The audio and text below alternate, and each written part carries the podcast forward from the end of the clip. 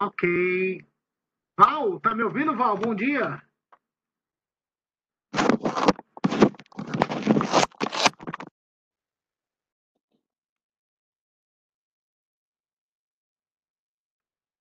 Oh, deixa eu ver, deixa eu ver.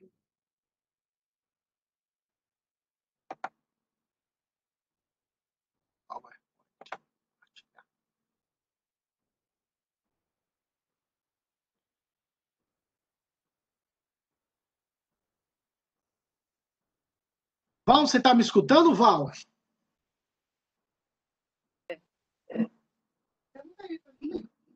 está ouvindo? Está ouvindo? Tô sim. Ok, agora deixa eu ver. Eu, tudo é novo aqui agora. Deixa eu ver. A irmã Sandra mandou uma mensagem aqui. Você entrou como, Val? O meu? Você entrou pelo código lá que enviaram? Não, eu coloquei meu nome e meu Gmail. Hum. Pastor, você poderia me chamar para a reunião, por favor? Deixa eu ver se é aqui. Seu. Tô mandando aqui para para Uma, três, para a irmã Sandra. dez da manhã.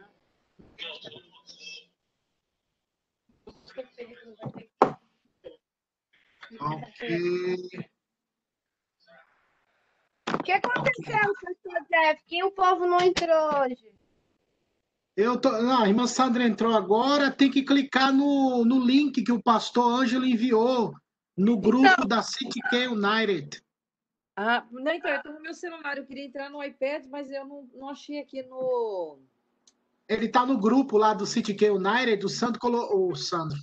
O, a irmã Sandra na cabeça, ele colocou, o irmão pastor Ângelo colocou o link de cada sala. Então, É porque normalmente ele manda por e-mail, né? Aí eu entro no Isso. e-mail e passo direto, mas não tá no meu e-mail. É, eu Isso. acho que ele mandou só no, no Telegram. foi, foi no Telegram, é verdade. Ele não mandou e-mail, não. Então tá, então eu vou ficar no celular mesmo. É, Tá bom. De qualquer jeito, eu tô se a senhora aqui. quiser, é, qualquer coisa seria bom também cadastrar o e-mail de vocês. Aí eu posso mandar por e-mail para facilitar também com computador, celular. Aí eu Agora- mandaria. Mando pro seu e-mail ou para você o. Ou pra, pode ser pro WhatsApp mesmo? No... Pode mandar aqui pelo WhatsApp, aí eu mando pelo pro e-mail de vocês o link para vocês abrirem no computador, que eu acho melhor. É, então, porque aqui eu também fico mais limitada. Eu vou mandar agora, tá? Ok, me mande seu e-mail que eu lhe envio pelo e-mail. Você quer também, Val? Quero. Qual é o seu telefone? Eu acho que eu não tenho. Deixa eu, deixa eu ver aqui, que até eu não decorei meu número. É assim, vamos lá. É 717 717 507 507 4172.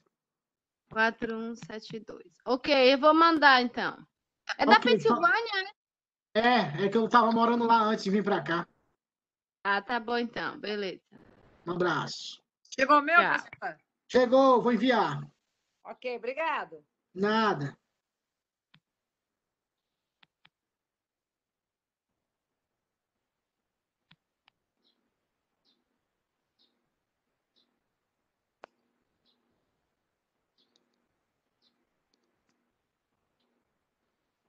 Acabei de enviar.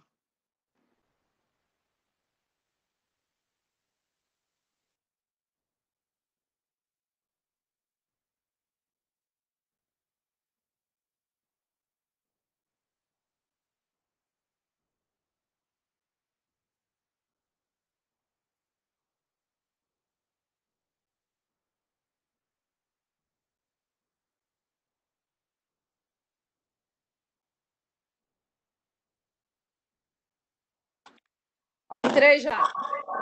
Perfeito. Eu estou esperando agora a Val me mandar o e-mail mandar o número dela para Aham. enviar.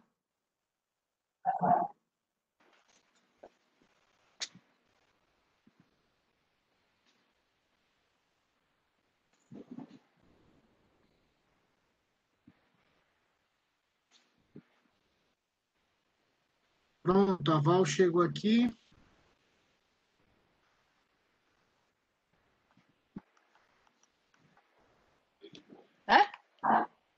Pode o quê? Não.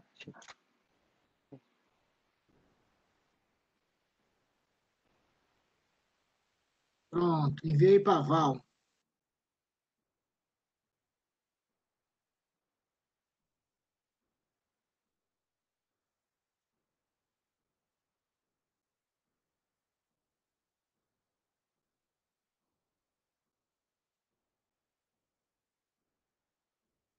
É, eu acho que, acho que conseguimos agora.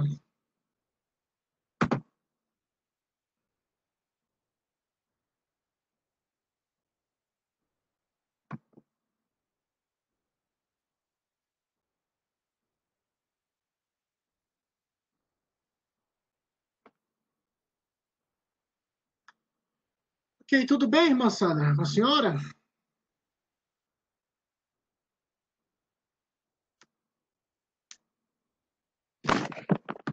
Tudo jóia, graças a Deus. Graças a Deus. É, eu acho que vai ser. ter- com esse calor, hein? É, tá quente. Hoje tá, hoje tá pegando fogo. É, mas não pode nem reclamar, né? É, eu estava até conversando com o irmão esses dias que eu, por ser cearense, então eu tenho, eu tô acostumado com calor, só que pelo fato da gente estar experimentando frio e outras temperaturas, o calor, ainda que não Você seja tão grande, a gente fica mais sensível ao calor pelo fato do frio, né?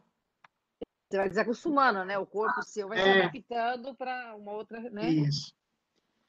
É E o verdade. calor, Você o cons- calor aqui é diferente do calor do Brasil, né? É, eu percebi isso também, viu? Porque no Brasil tá, é quente, mas tem sempre uma brisa, né? E não é aquele coisa úmido, né? Aquela coisa que fica tudo melequento. É, É. sempre tem. E ainda mais no Ceará, que é tem muita praia, né? Tem, é mais, tem mais brisa É. ainda do que em São Paulo. Eu morei na Virgínia em 2016, no estado da Virgínia, depois ali debaixo de Washington. É, Nossa, eu peguei o verão lá, quase eu morri. Eu falei, meu Deus do céu, dá vontade de você correr doido lá na é rua. quente. É? Quente, quente, quente, quente. Uau. E o calor da Bahia, Jesus Cristo, hein? Imagina. Então vamos lá, Val conseguiu, José Jonas, querido irmão, também conseguiu entrar. Eu acho que os Aham. demais vão conseguir entrar. Bom Eu dia. ac- bom dia. Eu acredito que vai ser aquele o link que ele passar no grupo do City K United no Telegram. Aí talvez vocês me enviem para o e-mail ou possam abrir no próprio celular, tá bom? Então vamos Uhum. lá, iniciarmos. Vamos orar. Val, querida, ore por nós, por favor, para que Deus nos abençoe nessa manhã, nesse estudo sobre a vida cristã. Perdão, sobre a vida eterna. Pai de noite, damos graças, te louvamos, Deus, porque o Senhor nos deu o presente de acordarmos essa manhã, Pai. Obrigada, Jesus, porque o Senhor é bom e as tuas misericórdias se renovam todos os dias. Queremos te Aleluia. dar graças por esta aula, te louvar, porque o Senhor tem é, abençoado a vida do pastor Jeff para é, aprendermos com ele, Pai. Que o Senhor cada dia capacite ele, dê mais sabedoria do Senhor para ele e abençoa, meu Deus, cada um que está aqui e aqueles que não podem estar, Pai. Em nome de Jesus é isso que eu peço. Amém. Amém. Meus queridos, todos estão vendo os slides, né? Perfeito. Nós vamos tratar sobre a vida eterna. Meus irmãos, a perspectiva da vida eterna é de uma tamanha complexidade que nós podemos é, conjecturar, pensar ou até teorizar um certo limite, tendo por base aquilo que já aprendemos pela Escritura Sagrada. Então, nós não podemos, como diz a expressão, não podemos esticar a, baladeira demais para não cairmos no erro de pensarmos além daquilo que a Escritura diz. Porque a autoridade na igreja, ela se constitui não na multidão dos anos, ou na força da juventude, ou nos cabelos brancos, mas a autoridade da igreja se constitui sobre a Escritura Sagrada. A palavra de Deus é que é a autoridade máxima. Ela é o grande currículo que se apresenta como confiável a nós. Então, a gente vai analisar, dentro dessa perspectiva bíblica do Evangelho de João, qual é a conotação, qual é a inclinação, aquilo que o apóstolo João deseja transmitir sobre a vida eterna. E, de fato, nós somos seres caídos, por sermos seres caídos, a nossa limitação, o nosso entendimento espiritual, ele se limita de forma gigantesca.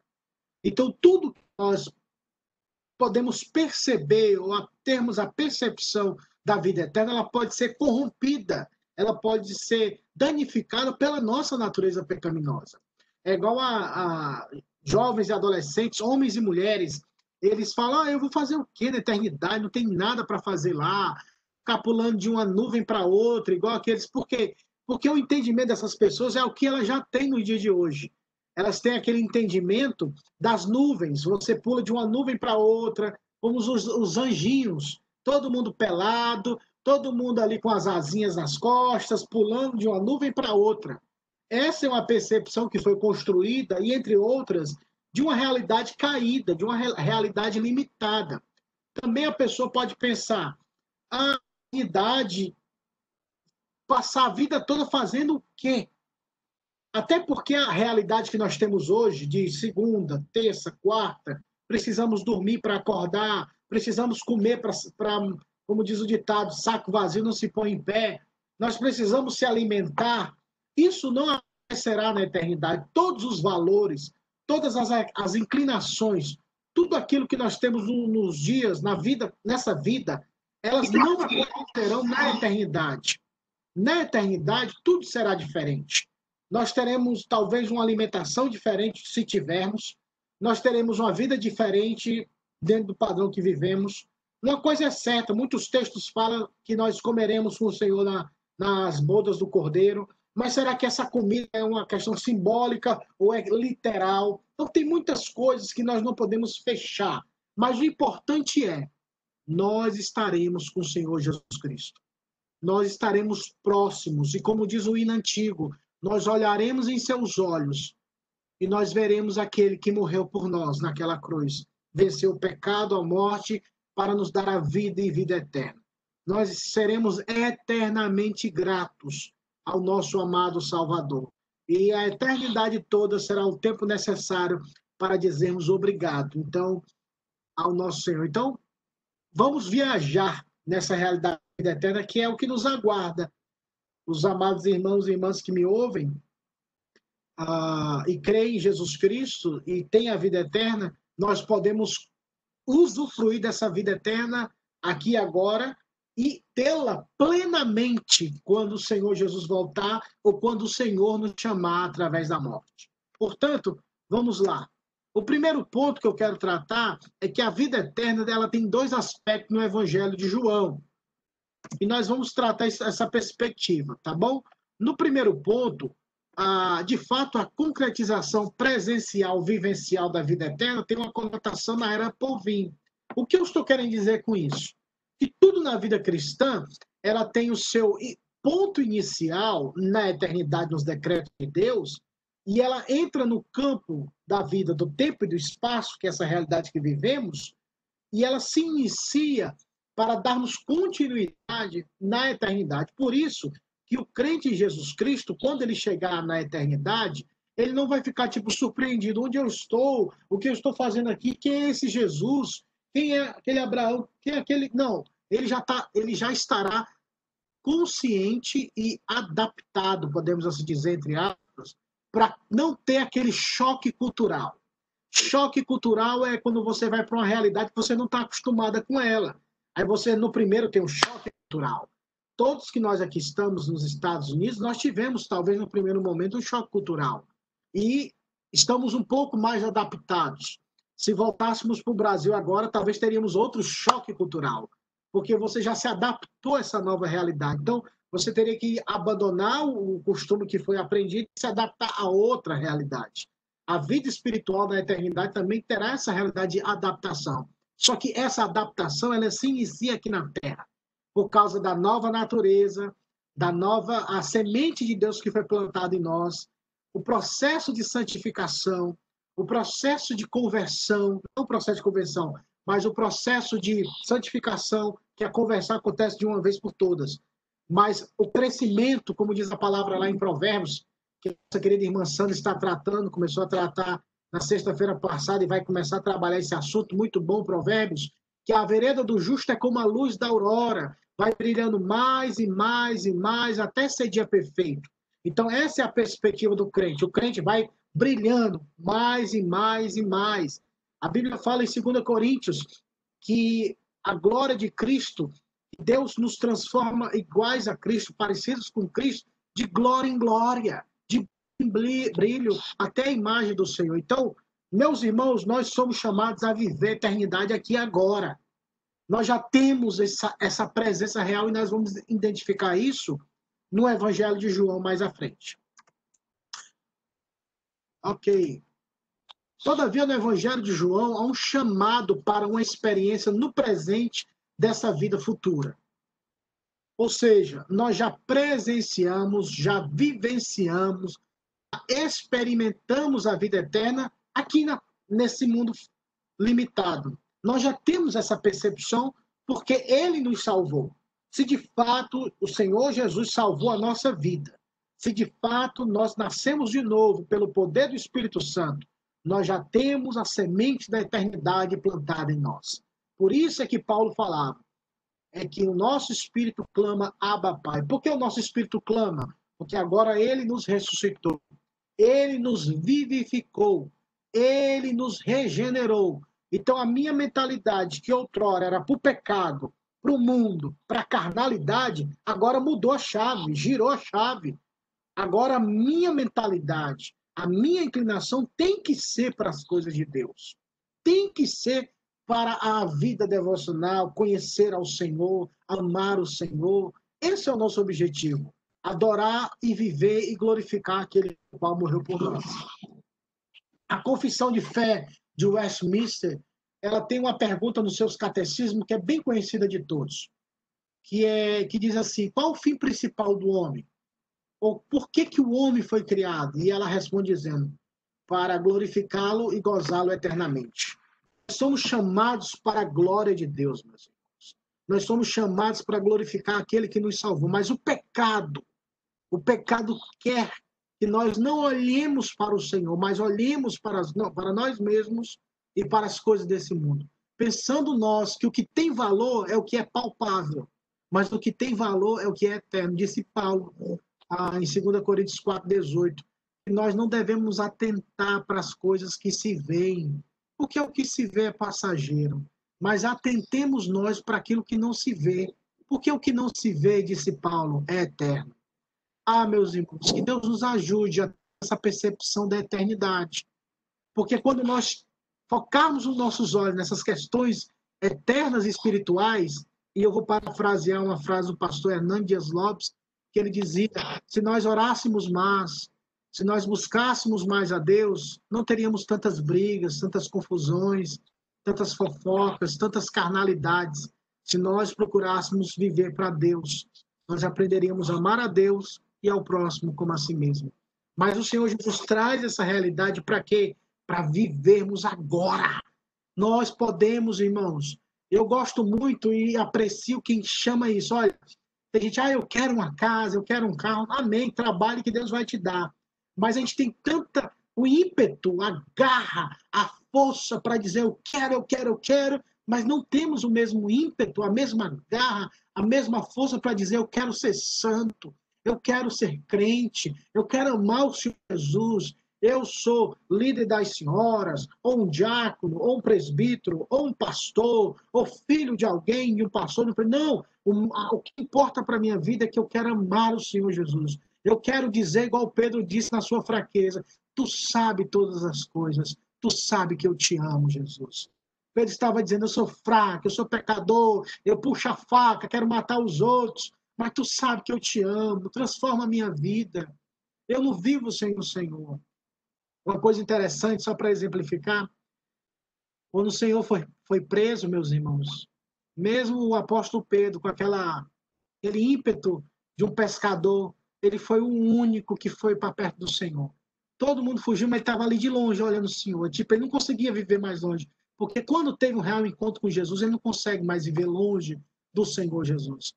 Ele estava ali olhando de longe, o Senhor sendo preso, sendo interrogado. O pessoal, ei, nós te conhecemos, viu? Tu andava com o Nazareno, viu? Ei, tu fala igual ele, viu? Ei, nós sabemos. E ele negou e chorou amargamente. Mas ele estava lá pertinho. É como se dissesse assim: Jesus, eu não consigo viver longe do Senhor. Mesmo sendo pecador imundo, sujo, mas eu te amo e eu quero viver para ti. Aí Deus trabalha na vida do humilde. Porém, o soberbo, Deus resiste. Então, nós precisamos viver essa realidade. É possível ver que Jesus trouxe aos homens uma experiência no presente da vida eterna. João 10, 10, vamos lá.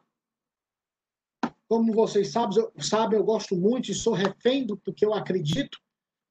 Vamos ler a Bíblia, o Santo Livro de Deus, é que tem poder para transformar nossas vidas. Eu quero ver sempre a participação de vocês na leitura do texto. João 10, 10. Quem achou, leia, por favor. Obrigado.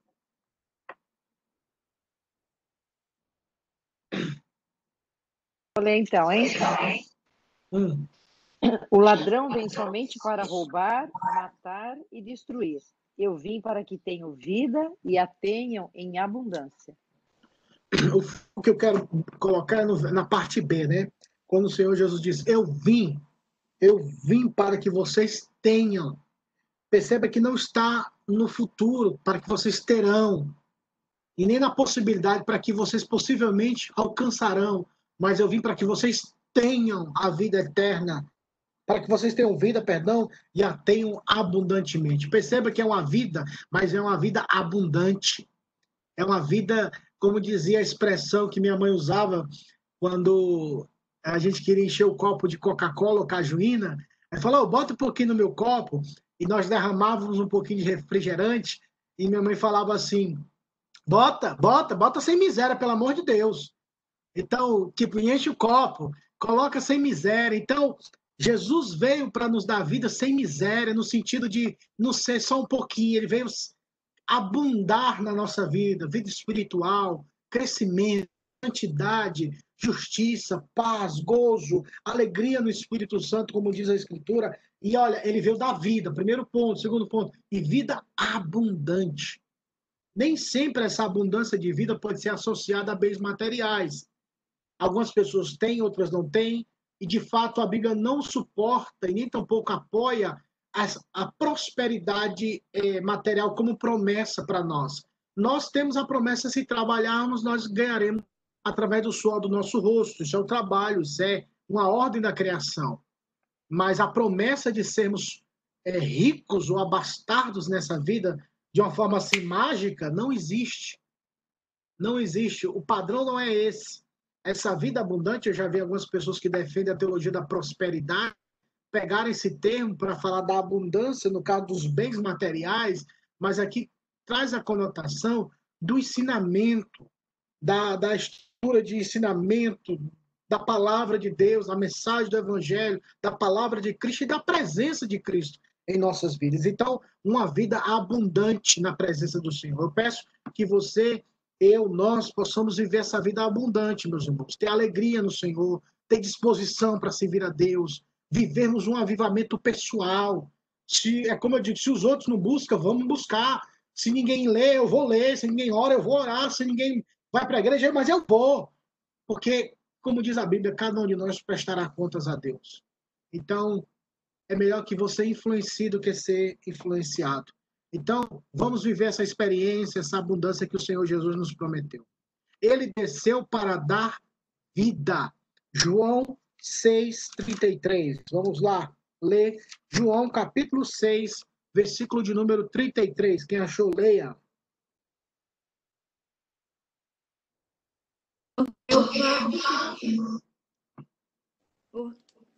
Porque o pão que é Deus dará que. Não, peraí, gente. Tô, meu óculos acho que já tá. Não tá bom. Só um minuto que eu vou. vou Aguarda.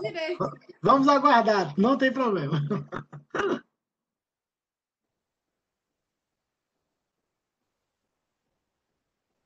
Ok, porque o pão que Deus dará àquele que desceu do céu e dá vida ao mundo.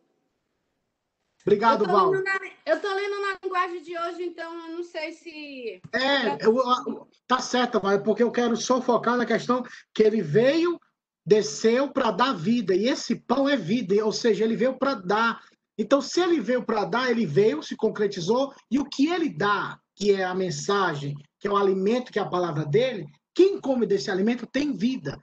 É para focar na perspectiva de que esta vida veio, de fato, real com Cristo, e quem se alimenta desse pão tem no presente, tem a vida eterna. Eles tiveram naquela época, nós estamos tendo, né, ou temos nos dias de hoje, a vida eterna, e os nossos filhos e os eleitos de Deus que virão, eles também usufruir desse benefício de ter a vida eterna. O foco é entendermos esses dois aspectos. Primeiro, eu estou falando do aspecto que ele traz a vida eterna para os dias de hoje para a perspectiva presente. É por isso que a nossa vida é transformada, irmãos.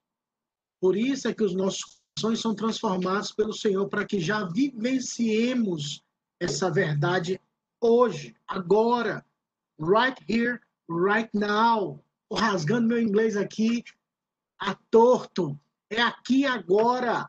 Nós podemos viver essa verdade da eternidade em nome do Senhor Jesus, porque a Bíblia diz isso. O quinto ponto, e nunca se esqueça que essa vida é através da vida e das palavras de Jesus. Nós não podemos nos apoiar em falácias, discursos enganosos da instituição, de falsos líderes religiosos que talvez atrelem a vida eterna ou, a, ou essa esperança à instituição ou à pessoa de alguém A ou B. A vida eterna está em Jesus Cristo. Deus é quem dá a salvação. Nunca podemos nos esquecer que a vida verdadeira, a vida só vem através das palavras de Jesus Cristo. Por isso, meus irmãos, enquanto você tiver, nós tivermos nessa sala, ou as oportunidades que você ouvir eu falando ou pregando, e pastores que têm compromisso com a palavra de Deus e sabem essa verdade, eles sempre vão bater nessa tecla, que a autoridade é a escritura sagrada. A vida vem da palavra. Um dia eu vou morrer, nós morreremos, mas a palavra de Deus permanecerá para todos sempre. Não são pessoas que fazem a diferença, é o evangelho que faz a diferença. Por isso que quando o evangelho é pregado, vidas são transformadas. Para ilustrar uma experiência, houve um avivamento, aconteceu um avivamento na Inglaterra do século XVIII, e Deus usou muito a vida do pastor George Whitfield, e também pastor John Wesley, seus irmãos Charles Wesley, entre outros. A história afirma que George Whitfield foi um instrumento, um calvinista que pregava apaixonadamente por Cristo para a salvação das almas. E olha que ele era um inglês do século XVII, Hoje o inglês, e alguns americanos são bem né, frios e tal, e tal, mas ele pregava com paixão, com ardor e fervor. E Deus usou poderosamente, um avivamento aconteceu nesse período, através de um clube chamado Clube Santo, onde eles começaram a orar, a ler a Bíblia por Deus. E o avivamento explodiu. George Whitfield foi chamado a pregar nos Estados Unidos, nas colônias que já estavam sendo formadas aqui, e o avivamento aconteceu no, na Inglaterra. Quando ele voltou para a Inglaterra, a liderança do avivamento foi direcionada a John Wesley. E aqueles que conheciam que, de fato, George Whitfield tinha sido o instrumento pelo qual Deus tinha usado para iniciar esse movimento, ficaram indignados. E quando George Whitfield voltou para a Inglaterra, disseram: George, você tem que tomar a frente do avivamento, George. Deus te usou para iniciar isso. E os metodistas e John Wesley assumiram como se eles tivessem tomado a frente, aquela coisa toda. George Whitfield, aquela multidão, diz o seu biógrafo que ele olhou para eles e disse: Morra o nome de George Whitfield. Viva sempre o nome de Jesus Cristo. Ou seja, ele não estava nem um pouco preocupado se começou com ele e outra pessoa pegou. Ele não importava para ele, porque o foco dele sabia que ele ia passar, o outro ia passar, mas o que deveria continuar é o nome do Senhor Jesus Cristo. É o que Paulo disse. Paulo pregando aos Filipenses: olha, eu não me importo se uns pregam por contenda, outros por divisão, desde que o nome do Senhor seja glorificado, isso é que importa. Nós precisamos entender que o nome dele é que é poderoso para salvar e mudar as vidas. Não é o nome do pastor Jeff, não é o nome do pastor George Whitfield, John Wesley, ou qualquer que seja. A importância é que sempre levantemos a bandeira do nome de Cristo. Porque no dia do julgamento, Deus vai julgar e vai retribuir cada um segundo as suas obras. Isso mostrou o quê? Mostrou que ele confiava em Deus e no governo do Senhor, que ele não ia brigar. Ele falou: não, meu amigo, vou perder tempo com isso, não. A glória de Cristo e quem ele vai resolver é ele. Então, que nós possamos ter essa perspectiva na mente, que a vida eterna e a mensagem é sempre, sempre estará na pessoa de Cristo Jesus, nosso Senhor. Agora, o segundo aspecto que eu quero apresentar para vocês, dentro do Evangelho de João, é o aspecto da vida eterna que Aí você pode falar, pastor, que confuso, né? Mas é aquela perspectiva do reino de Deus que vimos em Mateus, Marcos e Lucas. O reino de Deus é chegado, já está no meio de vós, mas o reino de Deus ainda virá. É, uma, é o já e o ainda não. Na teologia nós chamamos do já e ainda não. Então, para entendermos um pouco, vamos ler é, esse aspecto no Evangelho de João, que é o evangelho que nós estamos trabalhando, capítulo 4, versículo 13 e 14. É um texto bem conhecido, Evangelho de João, capítulo 4, versículo 13 e 14.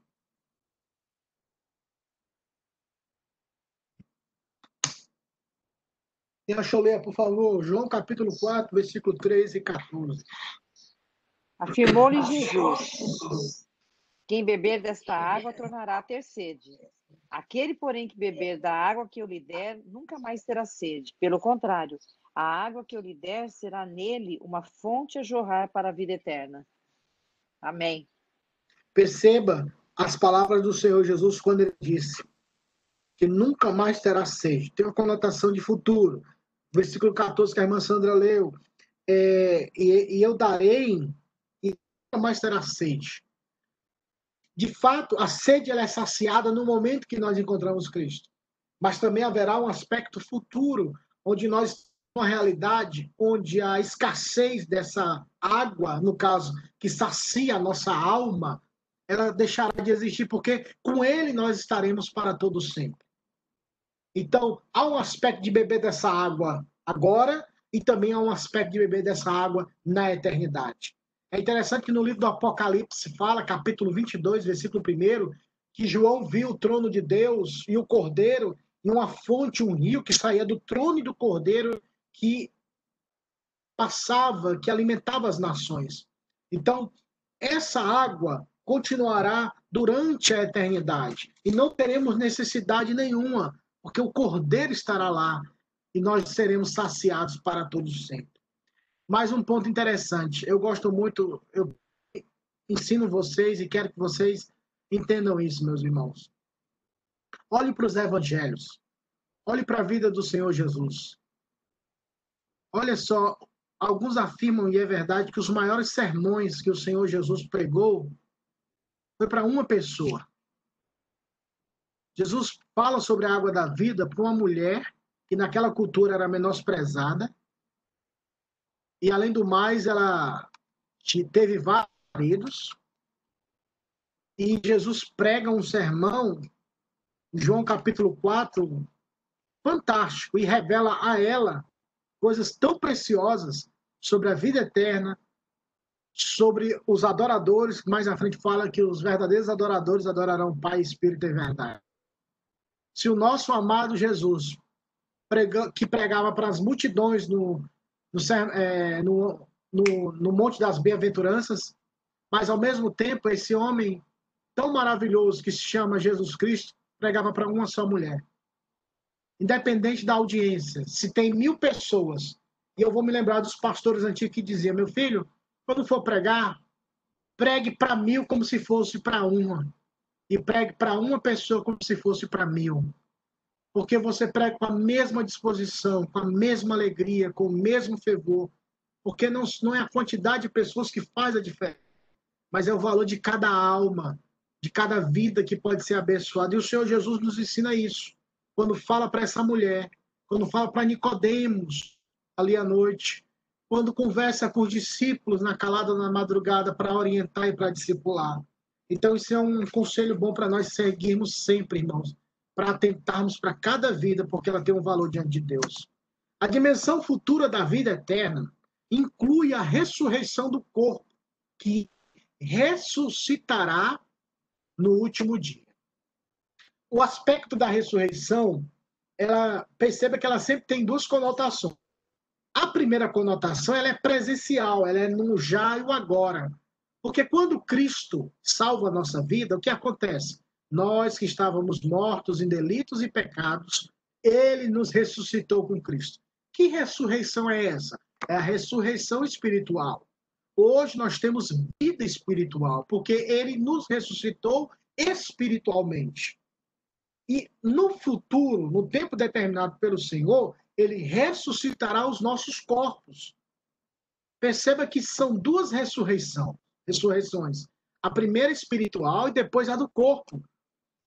E é por isso que no livro do Apocalipse fala, desculpa, bem-aventurado é o santo que participa da primeira ressurreição. Sobre estes, o poder da segunda morte não terá valor, porque nós já ressuscitamos espiritualmente.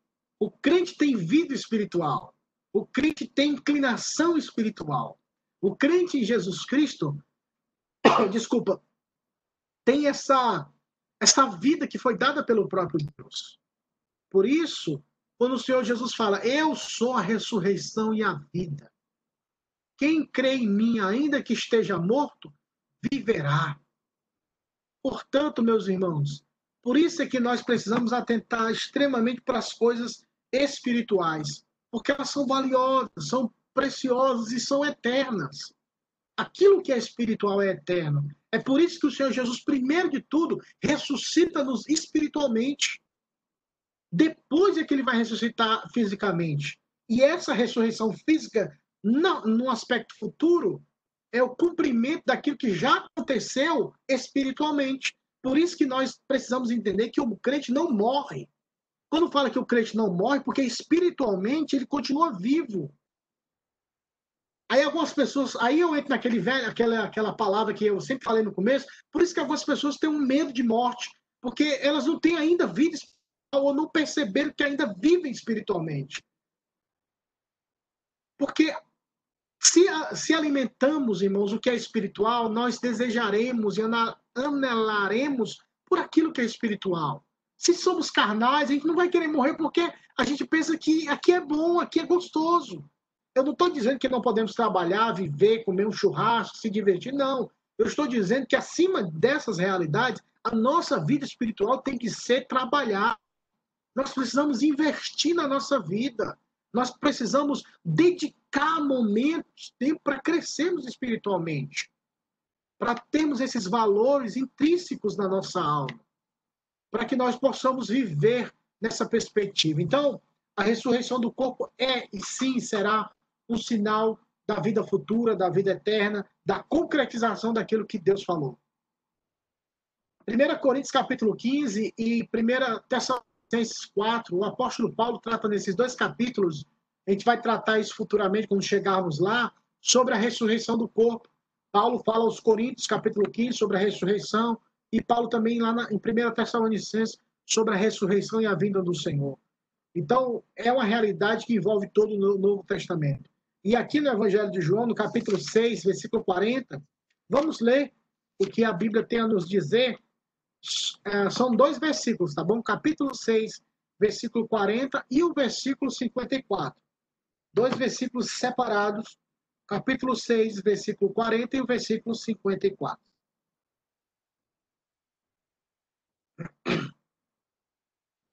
Vindo, pois, os samaritanos ter com Jesus, pediam-lhe que permanecesse com eles, e ficou ali dois dias. 50 e 54, né? É o 640. E o 54? É o versículo, ó, é o capítulo 6. Ah, ok, desculpa, eu tava lendo 4, 6. Hoje eu acho que eu não tô bem. Acho que foi o sol que eu tomei ontem demais. é... 640, Isso. Ai, Jesus. Não tem problema não, viu, Val? Todo mundo aqui tá 6,40. De fato, a vontade de meu pai é que todo homem que vi, vir, ver o filho e nele crer tenha vida eterna, e eu o ressuscitarei no último dia. Antes de ler o 54, Val, só um minuto. Olha só o que a Val leu. É, e nele crer tenha a vida eterna. E logo depois vem a conjunção aditiva, que é e eu o ressuscitarei no outro dia. Perceba dois processos. Quem crê nele tem a vida eterna, presente e a realidade futura. E eu vou ressuscitar essa pessoa lá no futuro. O corpo dela eu vou ressuscitar. São duas realidades. Uma que acontece no momento que cremos e a outra que acontecerá no último dia em relação aos nossos corpos. Versículo 54, Val. Quem comer a minha carne e beber o meu sangue tem a vida eterna, e eu o ressuscitarei no último dia. Obrigado, querida. Perceba novamente as duas realidades de ter a vida eterna no presente e a ressurreição no futuro. Isso é isso na, no próprio contexto, no próprio quando o Senhor pregou esse texto, muitas pessoas não entenderam o que o Senhor falou. Alguns disseram: "Nossa, esse negócio é duro, hein? Comer carne, beber sangue, hein?" Ainda mais porque nos mandamentos de Deus é proibido é, sacrifício humano, é proibido canibalismo. Como é que está falando beber carne e beber, comer carne e beber o sangue dele? Aí foi onde o povo disse foi embora, e Pedro falou: Ó, oh, eu estou indo embora. Ah, você quer ir também, Pedro? Ele falou: Não, por que eu vou? Você nem besta. Vou ficar aqui, uai. Só tu tem palavras de vida eterna. Essa é a versão cearense, viu, pessoal? Então, então perceba desse cuidado que o Senhor tem para com seus filhos, a ressurreição espiritual e a ressurreição do corpo. E, gente, esse assunto ele é, ele é simbólico. E, e nós ah. entendemos à vontade. É, esse versículo 54, quando ele fala a minha carne e o meu sangue, a gente lembra da Santa Ceia, mas não tem nada a ver, não, né? Tem o duplo... na Santa Ceia, ele está lembrando disso aqui. Tem um duplo aspecto. Tem um duplo aspecto. O primeiro, do ensinamento dele, da vida e da obra. E mais à frente, ele vai exemplificar o que significa a carne e o sangue dele tem um duplo aspecto. Tem um aspecto doutrinário, que é o ensinamento da vida e da obra do Senhor, que a vida está no sangue e a obra é, a, é o corpo dele, o que ele fez por nós. E também tem um aspecto simbólico, o um aspecto espiritual, que vai ser ensinado lá na frente, quando ele fala: Este é meu corpo, este é meu sangue dado por vós. Fazer isso em memória de mim. Então, eu consigo ver um duplo aspecto nesse texto. Fala dos ensinamentos dele, que é viver por ele, se alimentar dele no sentido dos seus ensinamentos, do que ele estava ensinando sobre o pão da vida, sobre se alimentar. Porque no deserto o povo, o povo sobreviveu ao deserto pelo fato de ter se alimentado com pão, o maná que desceu do céu. Então aquele maná deu força até eles chegarem na, na, na em Canaã. Então na vida cristã o Senhor Jesus providenciou a salvação e providenciou o alimento, a força, até chegarmos nas mansões celestiais. Então, nos alimentamos do, do ensinamento dele, que é a palavra, e essa palavra que é vida, que é alimento, que é o corpo, que é o pão, que é o sangue, que é o vinho, e nós nos alimentamos porque relembramos do Senhor. Até na ceia do Senhor, que tem uma conotação espiritual também, ele fala o quê? Fazer isso em memória quando nós memoramos a Cristo, nós lembramos da vida de Cristo, do sacrifício de Cristo, que ele morreu por nós, que o corpo dele foi moído, que o sangue dele foi derramado, e nós participamos de forma simbólica, porque ali não é o corpo e nem o sangue literal, é, simbologicamente. Quem acreditava na, no aspecto era é, é a Igreja Católica, ela crê na transubstanciação, que o corpo se transforma literalmente o corpo de Cristo e que o sangue se transforma literalmente no, no sangue e no corpo. Por isso que só o padre, quem já fez primeira comunhão aqui, sabe muito bem, o padre não, não permite que as pessoas bebam do vinho. A gente pegava uma hortiazinha, colocava no céu da boca, e eu me lembro que a minha professora de catequese ela dizia: não pode morder, porque é o corpo de Cristo. E eu fiquei com aquele negócio enganchado no céu da boca, pensei que ia morrer engasgado e eu não sabia o que era aquilo. Então, você, você, você já, já, já fez, fez a primeira comunhão?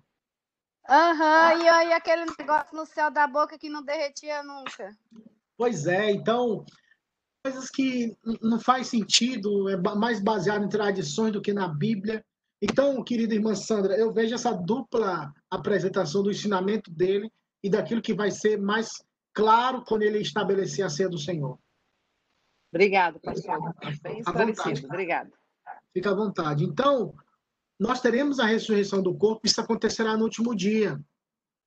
O, e, e até mesmo no, na igreja do século I, muitos acusavam os cristãos, como eu já falei para vocês aqui, da, de homossexualidade, porque dizer que os irmãos têm que se amar uns aos outros. E quando o mundanismo, quem está do lado de fora, amou, amar, já pensa na conotação do que eles, do que eles entendem do que significa amor. Então, então eles falam que amor para talvez uma aproximação sexual. Então, no contexto da igreja, porque eles interpretavam a partir deles, eles achavam que os cristãos eram gays, e no caso, as mulheres, homem com homem, mulher com mulher. E também nesse aspecto, quando eles diziam, olha, os cristãos são canibais, eles comem um corpo de um tal Jesus aí, se reúnem sempre. Então, eles, eles interpretavam literalmente também na perspectiva que eles achavam que eram certa, o que era certo. Portanto, tem, a Bíblia sempre vai ter um aspecto simbólico e também um aspecto literal. Nós precisamos sempre ter cuidado de analisar junto com outros contextos bíblicos para não cairmos em. Vamos lá. Quando lemos o Evangelho de João, observamos que Jesus em é, ambas as coisas, vida e ressurreição, como foi lido pela Val, os dois versículos, Jesus sempre fala: Eu sou o pão da vida. Eu sou a água da vida. Eu sou a ressurreição e a vida. Jesus disse: Eu sou o caminho. Eu sou a verdade. Eu sou a vida. Então, por diversas vezes, o Senhor Jesus se apresenta como ambas as coisas, vida e ressurreição, exemplificando através dessa progressão, essa projeção de um grande ápice que se encontra na cruz do Calvário. É como se fosse a revelação a progressão da revelação, progressão, tá certo, progressão da revelação, até mesmo nos evangelhos, onde o Senhor vai se apresentando com realidades que aconteceu no Antigo Testamento, a água da vida, porque tem a conotação da nação de Israel. Quando Moisés tocou na rocha, bateu na rocha em Meribá, e ele a rocha jorrou água para que o povo não morresse de sede, o maná que desceu para alimentar o povo, Ezequiel, quando fala das fontes de água viva. Então, quando o Senhor Jesus exemplifica essas realidades que Israel viveu durante toda a sua história, ele está querendo se aproximar do povo, dizendo: Olha, eu sou tudo aquilo que, que, que Deus falou, que o próprio Pai falou, sou eu. Eu estou aqui, eu estou fazendo essa linha de, de apresentação, vocês entendam e tenham essa concepção do que é a vida, do qual é o caminho e qual é a verdade. Então, Jesus é tudo que precisamos, é tudo que necessitamos. Pastor Jeff. Fala, Val. É, essa semana eu lendo o Evangelho de João, aqui falando sobre ressurreição, eu fiquei é, questionando porque lá quando Jesus foi ressuscitar Lázaro, fala que ele chorou. Por que ele chorou se ele iria ressuscitar? Sabia que Lázaro ia viver. É uma boa pergunta. Eu até preguei um texto desse há uns anos, lá em Brasília. É, tem duas interpretações para isso. Algumas pessoas acham que o Senhor Jesus Cristo estava chorando por causa da incredulidade daquela nação. Por tudo, pelo conjunto da obra. Os judeus, Maria, Marta, Lázaro, todo o conjunto da obra. a incredulidade, a indiferença, eles não Jesus estava ali, eles continuavam duvidando na incredulidade, Jesus chorou. Tem uma segunda linha de interpretação que eu gosto dessa e tenho ela por base, que Jesus Cristo, sendo homem, 100% Deus e 100% homem, ele compartilha das nossas dores. Ele compartilha das nossas limitações no sentido de ter compaixão de nós. É igual na, na cruz, quando o Senhor estava sendo é, massacrado na cruz, ele sabia por que, que ele estava passando por aquilo, mas ao mesmo tempo ele teve a capacidade de dizer: Pai, perdoa-lhes, porque eles não sabem o que fazem. Ou seja, a ignorância é tão grande, a cegueira é tão grande que eu, eu tenho compaixão desse povo. E quando o Senhor Jesus chora, tem a conotação da ignorância do povo. Tipo, poxa, eu sou, eu sou enviado, por que vocês estão em desespero? Eu estou aqui mas também porque, como homem, ele sente as nossas dores. Aí eu vou ter por base na carta aos Hebreus, quando fala que nós não temos um sumo sacerdote que não se compadeça das nossas necessidades, porque em tudo ele foi tentado, mas sem pecado, e pode socorrer perfeitamente todos aqueles que buscam a ele. Então, Jesus passou, sofreu, sentiu fome, sede, e de fato ele percebeu a morte naquele momento, e vivenciou aquela realidade.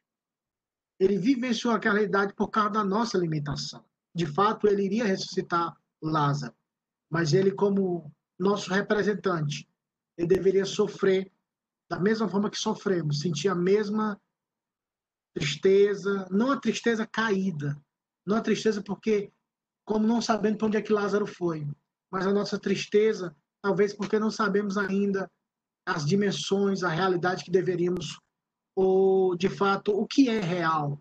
É como se você, Valzinha, e todos aqui estão, pudesse ver uma criança, e essa criança novinha, querendo colocar o dedo na tomada, e você, olha, se você colocar, você vai morrer.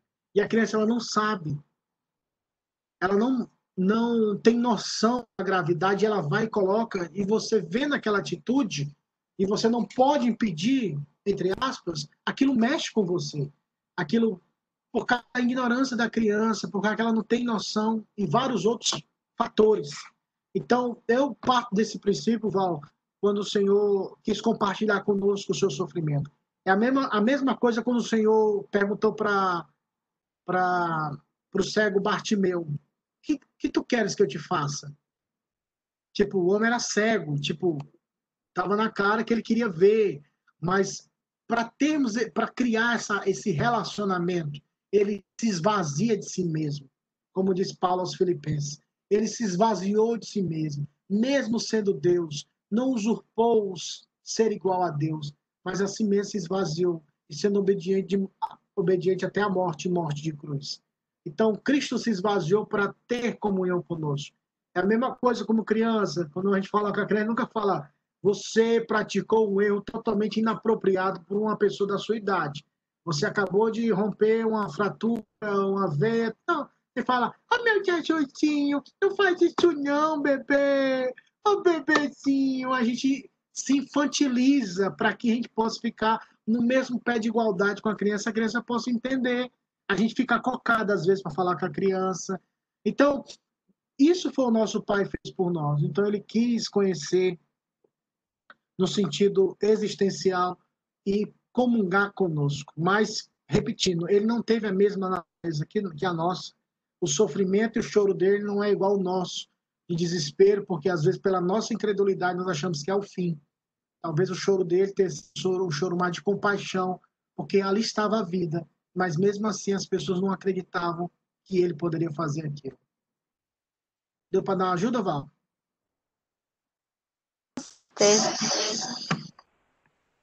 Então vamos que vamos, meus irmãos. O último ponto dessa parte. E uma vez que a pessoa já tem esta vida, através da fé em Jesus, esse convertido nunca morrerá. Aí, fazendo a alusão que a Val leu aí, a Val falou, vamos lá para João 11.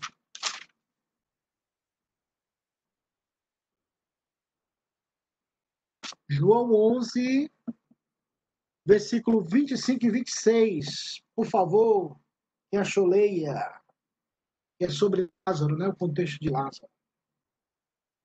Disse-lhe Jesus: Eu sou a ressurreição e a vida. Quem crê em mim, ainda que morra, viverá.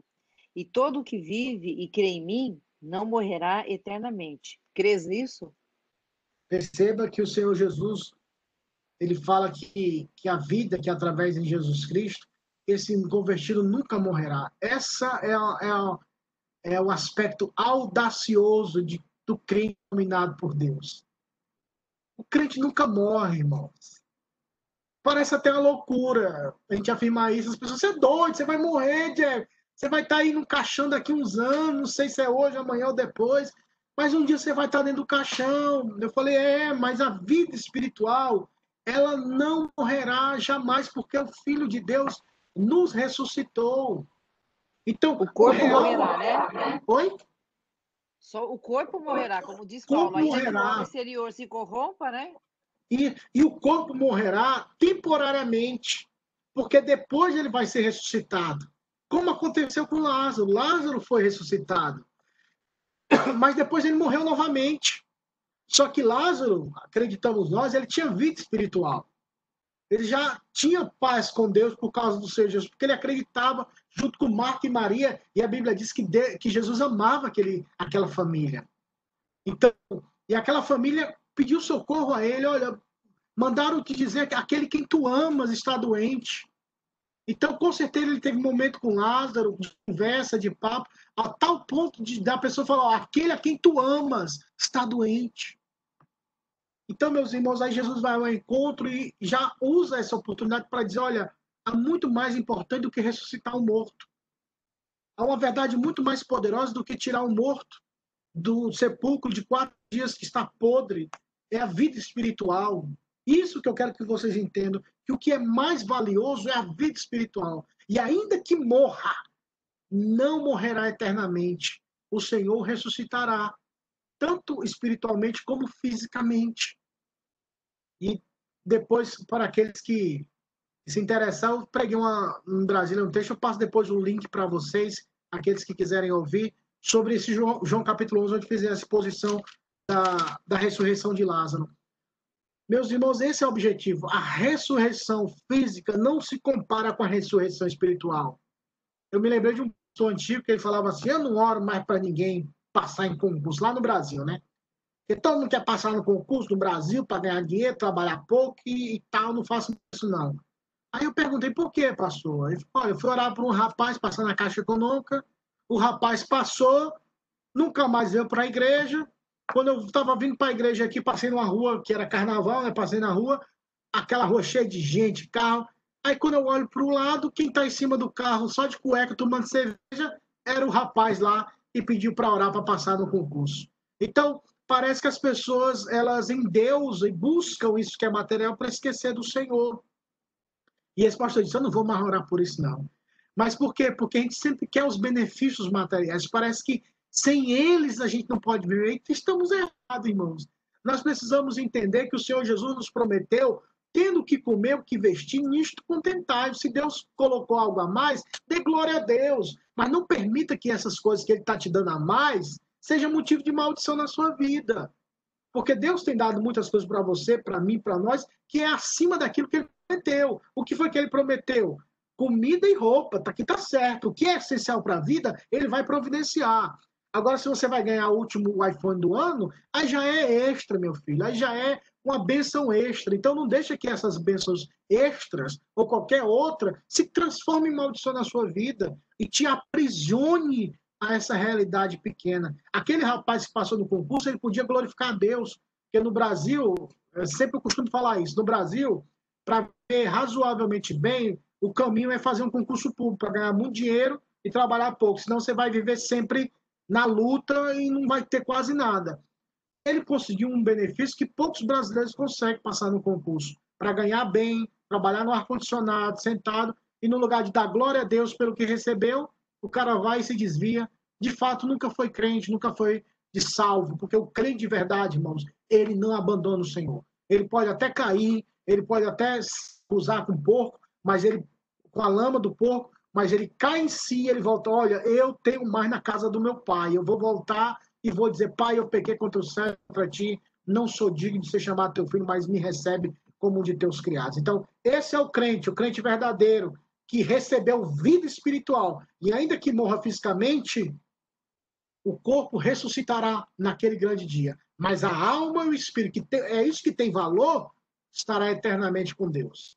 A gente às vezes chora no morto ali porque nós somos pecadores. Mas aquele morto, aquela morta que está em Cristo, está mais feliz, está melhor que a gente, irmãos. E às vezes pode estar no céu, aí, Jesus, como o povo é besta. Se ele soubesse como é que é tão bom, não estaria nem chorando. Pedia falar assim: me leva, Jeová, me leva, Jeová. Mas assim, irmãos, vamos crescer, vamos orar e pedir: Deus, me ajuda a ser crente, me ajuda a te amar. Eu posso perder tudo, mas eu não quero perder minha fé em ti jamais. Então, meus irmãos, vamos que o tempo já está correndo aqui. O conhecimento e a vida eterna. Eu vou encerrar com esse ponto. E diz assim: O conhecimento de Deus, a vida eterna. O conhecimento de Deus se apresentava no Antigo Testamento como fundamental obediência a Deus. Esse é um texto de Isaías 1,3, que até eu comecei a expor lá no nosso grupo pequeno na quarta-feira, sobre o valor da Escritura e o livramento de Deus. A gente sempre está trabalhando nesses pontos no grupo pequeno de quarta-feira. E lá no Isaías 1,3 fala que o Isaías, Deus usou a boca de Isaías para advertir a nação de Israel, dizendo: Olha, o boi conhece o seu possuidor, o jumento a sua manjedoura, mas Israel, meu povo, não me conhece. Eles não têm entendimento. Então, o Evangelho de João sempre vai trazer essa realidade que a vida eterna é conhecer a Deus, é conhecer o Senhor Jesus Cristo. O segundo ponto fala: o conhecimento que o homem tem de Deus significa resposta, obediência e comunhão. Se a pessoa fala, eu conheço a Deus, mas não obedece, e não tem comunhão, ele pode conhecer o Deus Alá, mas o Deus Pai de Jesus Cristo, nosso Senhor, a resposta sempre será obediência e comunhão. Porque o amor de Cristo, como disse Paulo, nos constrange. Ele não nos permite a gente fazer o que a gente quer, porque o amor dele é tão grande, tão maravilhoso, que eu não consigo mais viver sem ele. Eu não consigo mais viver sem o Senhor. E quando eu peco, quando eu erro, eu caio em dez pedaços, mil pedaços. Não tem mais gosto. Quando você que me escuta e vê, se você é crente, você sabe muito bem que antes de Cristo na sua vida, talvez você pecasse e talvez não sentisse nada. Hoje, quando a gente peca, até por pensamento, porque fala, pelo que faz, a gente se sente mal. É uma coisa horrível. É uma coisa que despedaça a nossa alma e a gente fica triste. Por quê? Porque é a ação do Espírito de Deus em nós. Graças a Deus por isso. Se, a gente, se você e eu pecássemos desenfreadamente e nem aí para Deus, nunca conhecemos o Senhor. Nunca conhecer, conhece, nunca conhecemos, os, nunca conhecemos, tá certo, né? Nunca conheci, nunca, nunca conheci o Senhor Jesus, perdão. De fato, eu nunca conheci o Senhor Jesus se eu vivo pecando. Vou na igreja só para tirar o peso da consciência. Essa era a vida que eu tinha na, na, quando era meio, meio que romano, né? Eu passava segunda a sexta pecando, até o domingo também, depois ia lá, pedia a benção do padre lá, acabava a missa e ia para a praça, porque toda igreja católica tem uma praça na frente, né? A gente ia pecar na praça, aí não, não dava não, né? O cara vai para a missa e depois ia para a praça, comédia. Mas quando o Senhor Jesus, tudo muda. Você não tem mais prazer. Quando você vê alguma coisa, você fica até mal. Louvado seja Deus por isso. O conhecimento que o homem tem de Deus significa resposta, obediência e comunhão. Conhecer o Senhor é viver diante dele. Eu gosto muito da expressão de Elias. Elias falava assim, quando ele falou diante de Acabe. Eu estou diante da face do Senhor. Ele usava essa expressão, estou diante da face do Senhor. O que é estar diante da face de Deus? É viver diante dele, sabendo e tendo a consciência que Deus está aqui que Deus está aqui. E se eu, se eu estou conversando com a minha esposa ou com outro irmão, Deus está aqui. Deus está quando eu uso meu computador, quando eu assisto TV, quando eu estou no meu carro sozinho, ou em qualquer lugar. Deus está comigo. Eu estou diante da face dele. Eu tenho essa consciência que Deus está vendo e ouvindo tudo. É, e é ter a vida eterna. Jeremias 31, 34 e Oséias 6, 2, 3, que fala: conheçamos e prossigamos em conhecer o Senhor nós vamos encerrar rapidamente. Em João, o conhecimento é uma relação com base na experiência. Esses outros versos vocês podem anotar e ler em casa. O conhecimento é algo relacional, experimental. Como dizia Jonathan Edwards, que foi um, dos, um pastor americano no, no avivamento nos Estados Unidos, é santos afetos, santos afetos, santas inclinações. É algo experiencial, sim. Nós não vivemos o experiencionalismo. Nós vivemos o aspecto experiencial pela Escritura Sagrada. É diferente de você endeusar a experiência. Isso que é errado. Nós não podemos endeusar a experiência. Como se eu preciso ter uma experiência sobrenatural para confirmar que eu sou salvo. Isso é errado.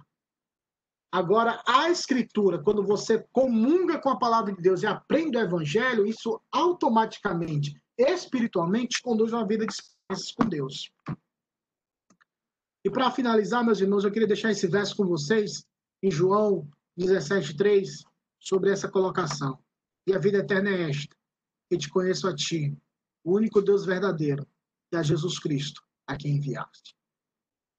E a vida eterna é esta: que te conheçam a ti, conhecer a Deus, se relacionar com Deus, saber que somente só há um Deus, um verdadeiro Deus, Pai de Jesus Cristo, o Criador, o Eterno, o Deus dos deuses, o Senhor dos senhores, e o seu Filho amado Jesus Cristo, a quem ele enviou.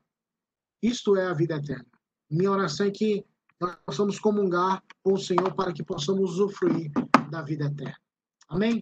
Semana que vem nós vamos tratar sobre a vida cristã, a vida cotidiana dentro do Evangelho de João, como viver, como aplicar, como apreender, pegar esse conhecimento e aplicar para as nossas vidas nós vamos tratar nessa perspectiva.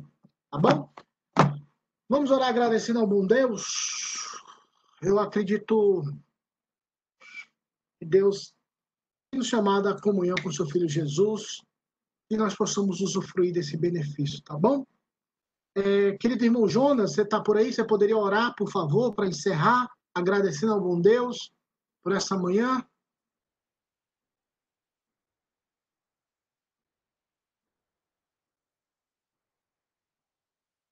Acho que não. Então, eu pedi para a irmã Sandra, ela está aqui olhando para mim. É bom que eu veja como é que dá, né, Sandra? Tem hora para nós encerrarmos, por favor. Tá bom. Senhor, obrigado pela tua palavra que foi hoje explanada, ó Deus, foi ensinada de uma forma simples e profunda. Obrigado a Deus, porque nós temos essa oportunidade, nós temos essa liberdade, ainda que seja, Deus, através de um aparelho é, de internet, telefone, não importa, mas, ó Deus, obrigado, porque o Senhor assim permite que a gente possa se estar estudando, falando um com o outro. Continue nos abençoando, que ó Pai querido, esses ensinos que trouxeram hoje, foi trazido para nós hoje pela tua palavra, ó Deus, profundo ensino sobre a ressurreição, sobre ó Pai, o nosso relacionamento com Cristo. Ó Deus, ajuda-nos. Nós queremos mais e mais, ó Pai, nos relacionar com o Senhor. Se temos sido preguiçosos, muitas vezes displicentes, ó Pai, tem misericórdia de nós, que o teu eterno amor possa estar nos atraindo cada dia mais para a gente ter esse desejo, termos fome do Senhor, ó Deus. Abençoa a vida do pastor Jeff, obrigado a Deus pela, por esse dom que ele tem, pela forma tão clara que ele consegue ensinar, transmitir os seus ensinos. O Pai continua abençoando a vida dele, a Raninha que está chegando aí, Amém, que ela venha cheia de saúde, Amém. energia e, acima de tudo, Pai, que ela venha uma menina para poder acrescentar mais alegria ao coração da Ellie e do Jeff também. Né? Que a Ellie continue tendo uma boa gravidez até um dia, Pai da Hannah vir, vir a este mundo. Obrigado pela vida deles, continua abençoando, obrigado pelo processo dele, que foi aprovado também. Sabemos que isso é bondade do Senhor, a Deus. Muito obrigado. Obrigado pela vida de todos que estiveram aqui, assist, é, ouvindo, aprendendo.